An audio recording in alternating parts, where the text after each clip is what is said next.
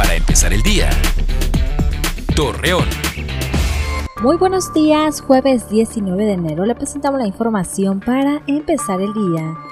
Debido a los altos costos de la canasta básica, amas de casa de la comarca lagunera manifestaron que han optado por reducir los gastos en sus alimentos. Asimismo, también señalaron que realizan comidas para dos días y de bajo costo. La Fiscalía del Estado de Durango informó que se tiene detenido al presunto responsable de la muerte de Dayan Favela, por lo que se abrió una carpeta de investigación para deslindar responsabilidades.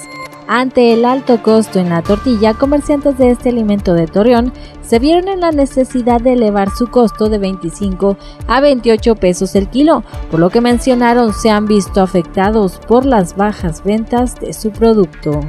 Manuel Valdés de Alba, coordinador de regulación y función sanitaria de la Jurisdicción Sanitaria número 6 de Torreón, indicó que ante las recientes modificaciones a la Ley General del Tabaco, posiblemente se inicien con las verificaciones y acciones la próxima semana.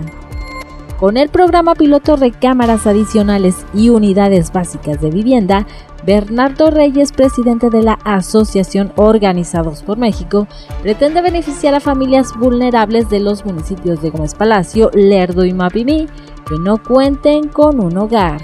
Acompáñenos con toda la información en punto de las 8 de la noche por Mega Noticias. Para empezar el día, Torreón.